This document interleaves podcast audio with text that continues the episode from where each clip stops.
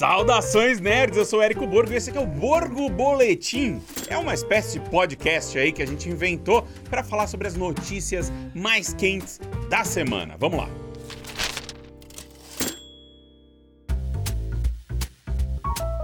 Tom Cruise tá fervendo. Sei lá se isso foi um bom começo. Tom Cruise está Sei, pera aí, vou começar de novo com uma bosta isso. Tom Cruise está com tudo nesse ano aqui, nesse começo de ano. O homem anunciou um acordo com a Warner Bros. para estrelar e produzir filmes para o estúdio. É, não foram divulgados muito os termos desse acordo, mas ele ficou duas horas em reunião lá com o David Zaslav, que é o CEO da Warner Bros os informantes aí da indústria estão dizendo que o acordo não é formal, não é um, eles não têm uma obrigação nenhuma, não tem nenhum tipo de exclusividade, nada. É mais um acordo de cavalheiros. É o Tom Cruise falando, ok, eu quero fazer filmes com vocês, vamos discutir, vamos trabalhar juntos e tal. E o Zaslav fazendo a mesma coisa, porque todo mundo da indústria respeita muito Tom Cruise, né? Inclusive, vocês se lembram que Steven Spielberg de decretou que o Tom Cruise, de, é, graças ao Top Gun Maverick, tinha sido responsável por salvar o cinema pós-pandemia e tal, né? Afinal de contas, o Top Gun Maverick fez 1,5 bi, né? 1 bilhão e meio de dólares nas bilheterias globais. E esse acordo com a Warner, ele indica aí uma insatisfação do Tom Cruise com o estúdio com o qual ele produziu o Top Gun Maverick e, e, no qual ele faz também todos os Missão Impossível, né, que é o a Paramount. A Paramount tá aí trabalhando com o Tom Cruise já há algum tempo, eles fizeram cinco dos sete últimos filmes do Tom Cruise, ou seja, existe uma relação estabelecida muito forte ali entre o Tom Cruise e a Paramount, mas aparentemente, como todo casamento de muito tempo ali, começa né, a demonstrar sinais de cansaço. É, vários executivos da Paramount estariam bem satisfeitos com Tom Cruise, porque ele começou a ficar um pouco é, despreocupado com o orçamento, muda muito de ideia no meio das produções, o que encarece os filmes e tal. E apesar de Top Gun Maverick ter feito um bi e meio, o Missão Impossível perdeu dinheiro, né, o último Missão, é o que antecipa aí é, o derradeiro Missão Impossível que acontece esse ano. Enfim, existem então sinais de que essa relação está abalada e o Tom Cruise também tá vendo aí que a Paramount não tá num bom momento, né? Eles estão buscando um acordo de venda, de aquisição e tal. Então o Tom Cruise tá aí protegendo suas bases, né? Procurando uma outra casa. E a Warner, justamente, é uma das que são potenciais é, empresas ali para comprar a Paramount. Existiria esse, essa intenção. Então, o mercado tá aí, né? Todo mundo meio incerto, as coisas não estão aí. Ninguém sabe ao certo o que vai acontecer. Mas Tom Cruise já tá se protegendo ali, já tá indo ali na Warner, falando, então, eu tô aqui, vamos trabalhar junto e tal. E os caras, pô, legal, você é foda, então vamos trabalhar junto. E é isso. Mas, dito isso, né, isso, aí, isso aí saiu num dia, no dia seguinte, o que, que a Paramount fez? Anunciou o Top Gun Maverick, ou seja, parece um pouco ali uma guerrinha de estúdio falando assim: ah, ele vai anunciar que vai trabalhar lá, mas não vai ser agora, porque agora ele vai fazer Top Gun é, Maverick 2, ou sei lá como vai chamar esse filme, né? O Top Gun 3, na verdade. Esse filme já estava em produção ali, meio. É, nas sombras durante algum, alguns meses e tal, mas agora foi oficializado. Vai sair esse novo Top Gun aí, a gente não sabe quando ainda, mas vai começar a ser produzido.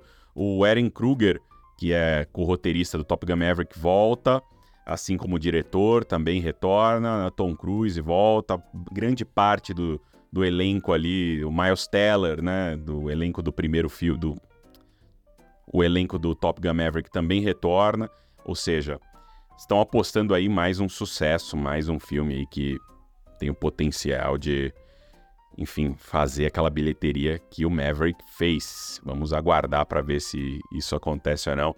O mercado tem respondido a, aos filmes novos de uma maneira bem esquisita, assim, né? Ninguém sabe direito que vai fazer dinheiro, que não vai. Tem coisa que todo mundo acha que não vai, que faz, tem coisa que não que as pessoas apostam muito e não dá nada, enfim, o mercado ainda está se encontrando nesse pós-pandemia. Vide aí os filmes de super-heróis, vide os filmes de ação que eram garantidos no passado, como os, os é, Velozes e Furiosos e tal, enfim. Coisa tá meio nebulosa, mas Tom Cruise é um, um, quase um animal em extinção ali. Ele é um dos últimos é, um, um, dos últimos exemplares da sua espécie, que é a do superastro do cinema. O cinema não tem funcionado mais com superastros e o Tom Cruise é um dos últimos. Vamos ver o que acontece com esse Top Gun 3, com esses acordos dele com a Warner, mas tá todo mundo apostando aí no, no pequenino Tom Cruise, todo mundo tá.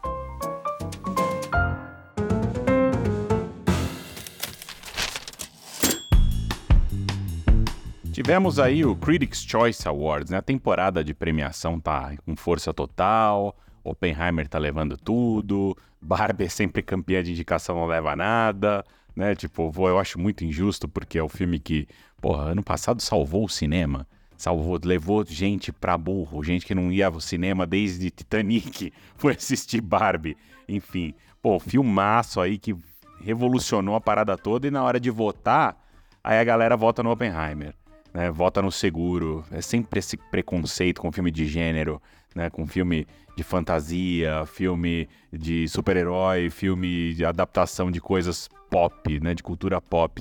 Existe sempre esse maldito preconceito aí.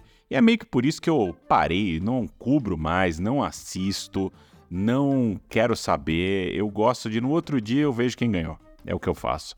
Porque foram muitos anos também, né? É, cobrindo esse tipo de premiação, tendo que estar tá lá a madrugada inteira, aquela coisa toda, né, fazendo comentário, fazia isso profissionalmente, né, ia para Atlanta comentar e tal, mas nossa, cansei muito disso, é um negócio que eu não tenho saudade nenhuma de fazer, é, comentar prêmio. E aí acho que eu, sei lá, talvez eu nunca mais assista um prêmio na vida. A não ser que um dia me indiquem um, um prêmio, daí eu vou. Se me indicarem para um prêmio, eu vou. Eu já vou dizer isso aqui.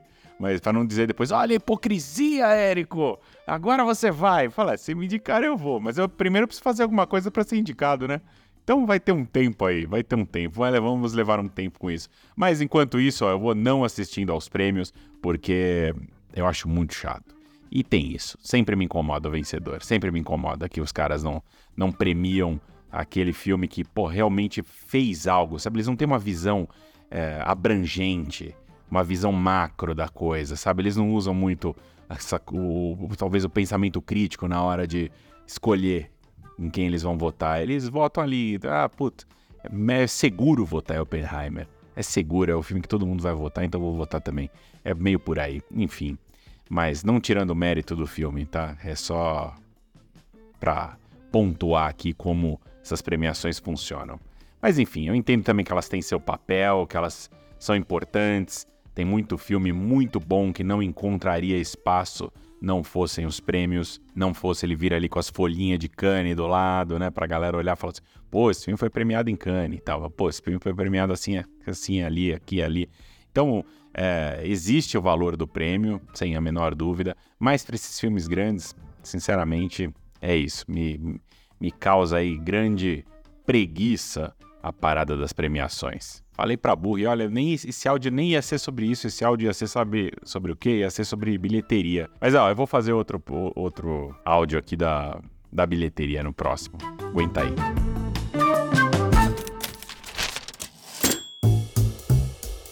Dois estreantes lideraram ali as bilheterias no final de semana nos Estados Unidos. O campeão foi o remake musical de Meninas Malvadas, Meninas Malvadas, filme de 2004, que virou um fenômeno cultural aí, adorado, incensado em vários lugares, e que ganhou essa versão musical, na verdade, que é inspirada pelo musical da Broadway, né, que foi feito de Meninas Malvadas. A Tina Fey está envolvida, ela dirigiu esse novo filme e foi um sucesso. O filme que custou 36 milhões já fez 28 aí no fim de semana, 32 milhões contando também o feriado do Martin Luther King Day, na segunda-feira, ou seja, a coisa está indo muito bem lá para os musicais nos Estados Unidos. Né? E, e, ele ainda mal estreou internacionalmente, mas já fez 6 milhões e meio em 16 territórios. Ele vai para mais de 30 territórios esta semana, incluindo o Brasil. O Meninas Malvadas estreia aqui também. E na segunda posição, ele deixou para trás o Beekeeper, né, que é aquele filme clássico de pancadaria, né, o cara na sua jornada de vingança, ali, né? É um John Wick com abelhas. Né? Vamos combinar que é isso. É um John Wick com abelhas. É o cara mata as abelhas dele lá, mata a amiga dele, ele sai numa jornada de vingança. Mas é, assim, não é ruim. Jason Statham, né? Nunca, nunca é muito ruim, também não é muito bom. É aquela coisa mesmo, você sabe exatamente o que esperar e vai com fé, que se você gosta, é isso que você vai encontrar. E é o filme do David Ayer, que não consegue parar de falar da sua versão do filme do Esquadrão Suicida, que foi retalhado pela Warner, é porque ele deu muita entrevista e o cara não para de falar que queria ver essa versão, que era o maior filme de super-herói já feito e blá blá blá. E eu, se fosse ele, só parava com isso e, sabe, foco para frente, vamos para frente, né, meu filho? Deixa isso aí para trás, pelo amor de Deus, não tá te fazendo bem. Fica aqui, meu, fica aqui o meu conselho pro David Ayer, que se ele estiver ouvindo, que ele vai... Ai, caramba. Enfim, na terceira posição, quem nós tivemos? O Wonka, mais um musical. Olha só, entre os três é, filmes de maior bilheteria dos Estados Unidos nesse fim de semana, dois foram musicais. Olha só que doideira, meu, doideira. E o Wonka já passa de 500 milhões de dólares globalmente, sucesso aí. E a galera tá atribuindo muito a isso ao Timothy, Timothée Chalamet. Estão né? falando que agora, assim, pô, esse cara realmente é um astro e tal. E é isso. Mas fora isso, não tivemos mais muitas novidades não nos Estados Unidos. Mas essa semana na Cinemark Brasil você consegue assistir o Meninas Malvadas. Vamos ver aí, a Almeidinha tá querendo me levar de qualquer jeito. Ver musical de Meninas Malvadas, vamos ver. Será que ela consegue?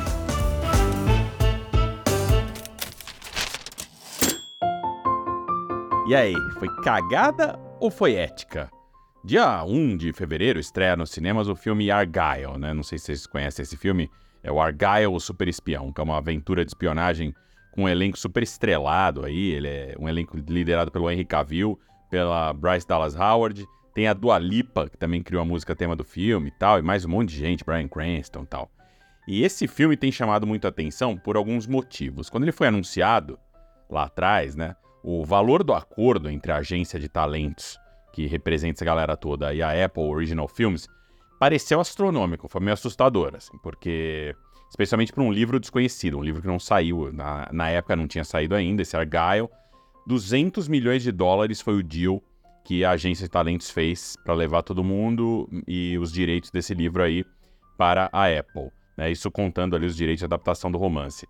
E, e, a autora é uma autora misteriosa, um pseudônimo, é a Ellie Conway, que ninguém sabe quem ela é. Pois o, as fãs da Taylor Swift né, criaram logo uma teoria aí para dar é, a autoria desse livro, né, dizendo que era dela, que é do livro secreto da Taylor Swift e tal. É, porque a cantora tem dois gatos iguais aos gatos do filme. Ela gosta muito dessa padronagem que dá nome ao filme, né? Que é te essa textura Argyle, esse padrão Argyle e ela tá sempre usando isso aí e tal. E existem semelhanças entre o estilo dela e da protagonista, que representa ali a, no filme, né, no livro, a própria autora do livro. E então, tipo, é, um, é uma história meio meta e tal. Sem falar nesse valor de 200 milhões de dólares, né? Que todo mundo falou assim, pô, é um valor meio bizarro para um, um roteiro aí que desconhecido, de uma autora desconhecida e tal, né? Então, óbvio que o estúdio estava bem feliz, né? O estúdio, a Apple, e que está distribuindo junto com a, com a Universal, estão bem felizes com, esse, com essa comparação, com essa teoria de fãs aí, né? Porque com a legião de fãs da Taylor Swift interessada nesse filme, o sucesso é meio garantido, né? Porque, porra, é bizarro, tudo que a mulher toca vira ouro, né?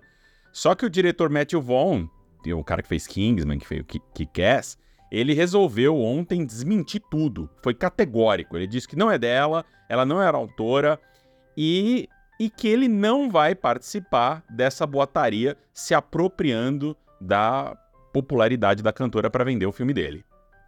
Então, por um lado, a gente tem o estúdio super feliz com isso, falando, pô, seus fãs estão achando que é, deixa achar. E tem o diretor falando, não, velho, não vou. É, não vou mergulhar nisso aí, não vou pegar a popularidade da, da cantora emprestada aí com uma teoria de fã pra entregar um negócio e, tipo, tô desmerecendo meu próprio filme, enfim. E aí, o estúdio não deve ter ficado nada feliz com isso, né? Em perder essa fanbase, mas o cara foi categórico, falou, não é dela, ponto. E aí, o que, você acha?